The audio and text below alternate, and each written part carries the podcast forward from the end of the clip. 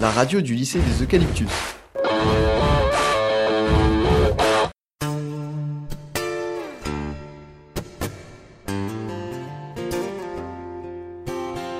Événement.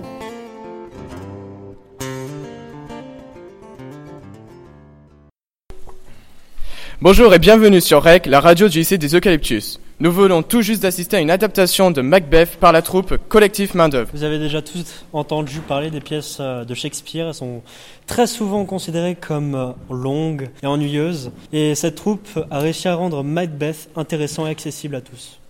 Nous sommes en compagnie des artistes afin de leur poser quelques questions. Pouvez-vous tout d'abord vous présenter s'il vous plaît? Mais oui, bien sûr, je suis Jérôme. Bonjour, je suis Frédéric. Bonjour, je suis Caroline. Alors, la première question que l'on voudrait vous poser est pourquoi avez-vous choisi de vous appeler Collectif Main d'œuvre Alors pourquoi? Ben Parce qu'en fait, euh, on, était à la base une, un groupe de comédiens et on avait, pas, on avait des projets, mais on n'avait pas de structure. Donc on s'est dit, ben, on va monter une asso, euh, comment on va l'appeler? Ah merde, il faut donner un nom, ah, ça va être dur. Ben, déjà, on s'est dit, ben, on n'est pas une compagnie euh, classique, on va dire qu'il n'y a pas un metteur en scène attitré qui va monter tous les spectacles de la compagnie avec derrière un groupe d'acteurs. Non, en fait, on est des acteurs. Et euh, voilà, ça tourne à la mise en scène, ça tourne sur les adaptations. Donc on s'est dit que collectif, c'était mieux qu'une compagnie. Voilà.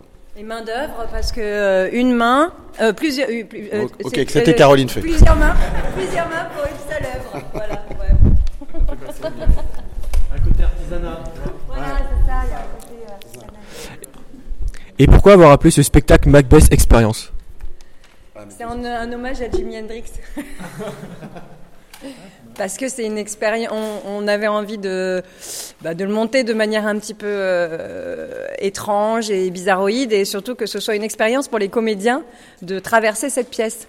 Et je sais pas si vous avez euh, ressenti ça, mais voilà, les comédiens, ils sont d'une certaine manière au départ, au démarrage de la pièce, et ils sont transformés par la traversée de de l'œuvre, euh, et voilà, et euh, ils cheminent à travers les personnages et ça les transforme, et donc ça, c'est une expérience autant pour eux que pour le public. Pourquoi avoir choisi un genre ludique et vulgarisé pour ce classique? Les, les réponses là un peu là. Pourquoi avoir vulgarisé le, le- le- Quoi l'œuvre? Pourquoi vulgariser l'œuvre? Pourquoi le côté ludique? Pourquoi moi? C'est toi le plus drôle. Euh, ah oui, oui, oui. Euh, bah, c'est une démarche qu'on avait déjà sur le précédent spectacle. On avait fait une adaptation du Roi Lear. Euh, après, je pense qu'on va un peu changer d'auteur, mais ouais, c'était une, oui, c'était justement faire connaître un peu euh, Shakespeare à des gens qui certainement cet a priori, comme tu disais au début, de pièces longues, ennuyeuses. Donc euh, c'est vrai qu'à l'époque ça durait trois heures parce que c'était l'époque, il n'y avait pas la télé, etc. Nous, nous, on aime bien euh, cet univers-là. On trouve qu'il est complètement adapté à aujourd'hui, même si ça a été écrit au XVIe siècle. Et du coup, on avait envie de de remonter ces œuvres-là, mais forcément on peut plus les monter comme à l'époque.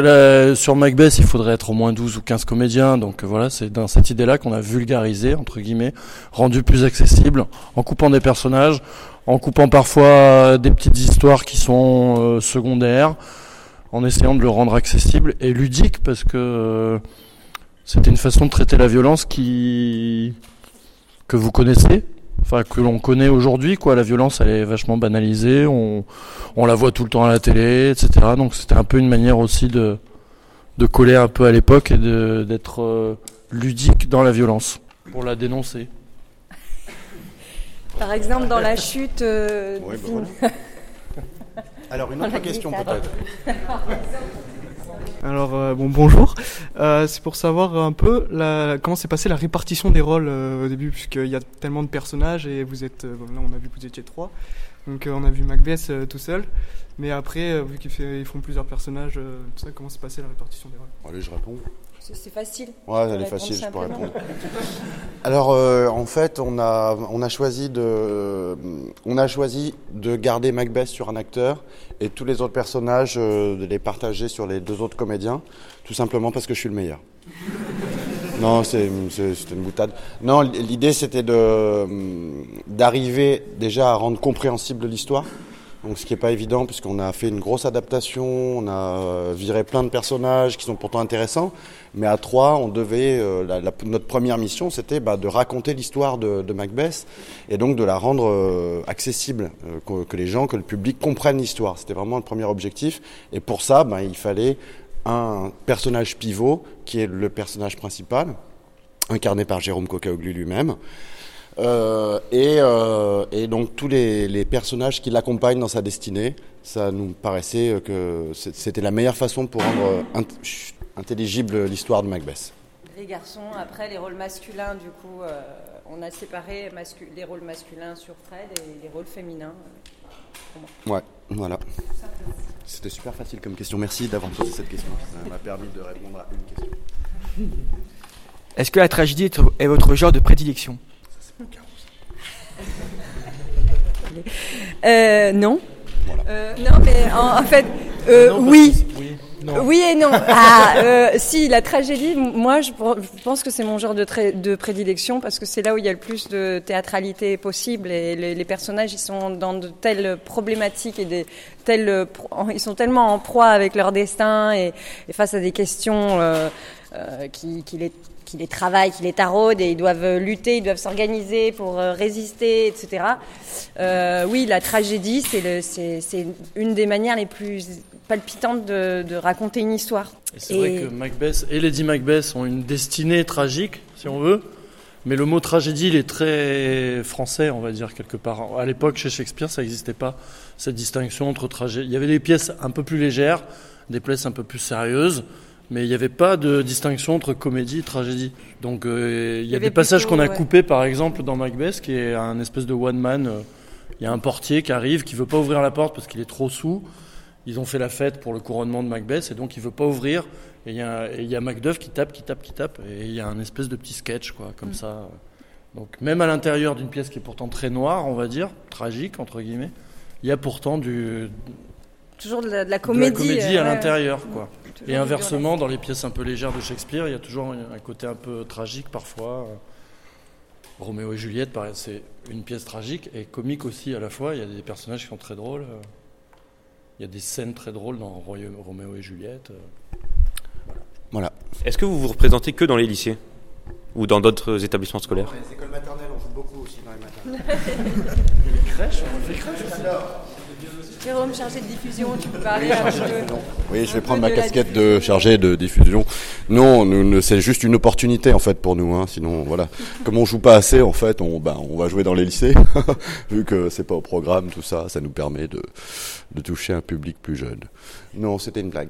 Euh, non, on ne joue pas que dans les lycées, puisqu'on a joué ce spectacle à Avignon, on les joue dans les théâtres, ça nous arrive de jouer sur des festivals de rue aussi. Donc euh, non, mais on aime bien jouer devant les lycées, un, parce que euh, parce qu'il y a un a priori sur le théâtre aujourd'hui qui, a qui, qui est déjà allé au moins une fois dans sa vie au théâtre. Waouh, vous êtes une Théâtre Classe aussi. théâtre. ah oui, mais il y en a trois quand même qui sont pas allés au théâtre alors qu'ils ont une option théâtre. Il y, a il y a un bug là. non, mais globalement quand même, euh, voilà, il y a un truc un peu lourd sur le théâtre. Le théâtre, c'est chi- c'est c'est embêtant. euh, c'est voilà, c'est long et ennuyeux. En plus Shakespeare, voilà, qui est tragédie. Euh, ben voilà, nous on essaye de prendre le contre-courant et de montrer qu'on peut quand même arriver à, à, à se faire du bien au théâtre. Mais pas toujours. Des fois, c'est vrai que c'est. Vous avez fait Macbeth, avant ici Le Roi Lear. Est-ce que vous avez toujours fait du Shakespeare Et pourquoi vous aimez Shakespeare? Euh, non, on n'a pas toujours fait que du Shakespeare. On aime bien aussi faire autre chose, mais pour l'instant, on est sur ça. C'est vrai que on a, notre compagnie est plutôt est jeune. On a commencé à avoir un succès international avec euh, King Lear Fragment. On s'est dit, euh, ben, pour euh, pour euh, voilà, on va remettre une couche avec un Shakespeare derrière, et comme ça, on, on sera sûr que qu'on va tourner le spectacle. Et en fait, ça n'a pas marché. Euh, en fait, ça n'a pas forcément marché. Mais euh, voilà, c'est quand même un auteur qu'on adore parce que, euh, ben, pour plein de raisons, parce que c'est à la fois super poétique, c'est euh, au niveau de des histoires théâtrales, c'est vachement riche. Il y a des effets dramatiques qui sont pas chez d'autres auteurs de la même époque. Et pourtant, c'est classique et en même temps, c'est hyper moderne. Shakespeare est un auteur qui écrivait pour les acteurs, enfin comme Ah oui, euh, comme la plupart des auteurs de théâtre, mais en même temps, Shakespeare avait la particularité d'être comédien, mauvais d'ailleurs, très assez mauvais comédien, mais en même temps, il écrivait et il faisait, euh, voilà, il écrivait au fur et à mesure, comme ça, les pièces, il donnait aux acteurs, il mettait un petit peu en scène, bien que le terme n'existait pas à l'époque, il jouait dans ses pièces. Donc c'est vraiment quelqu'un qui a écrit pour les acteurs. Il sait exactement euh, faire des, des, des super euh, partitions pour les acteurs, euh, que ce soit Macbeth, Lady Macbeth, Hamlet.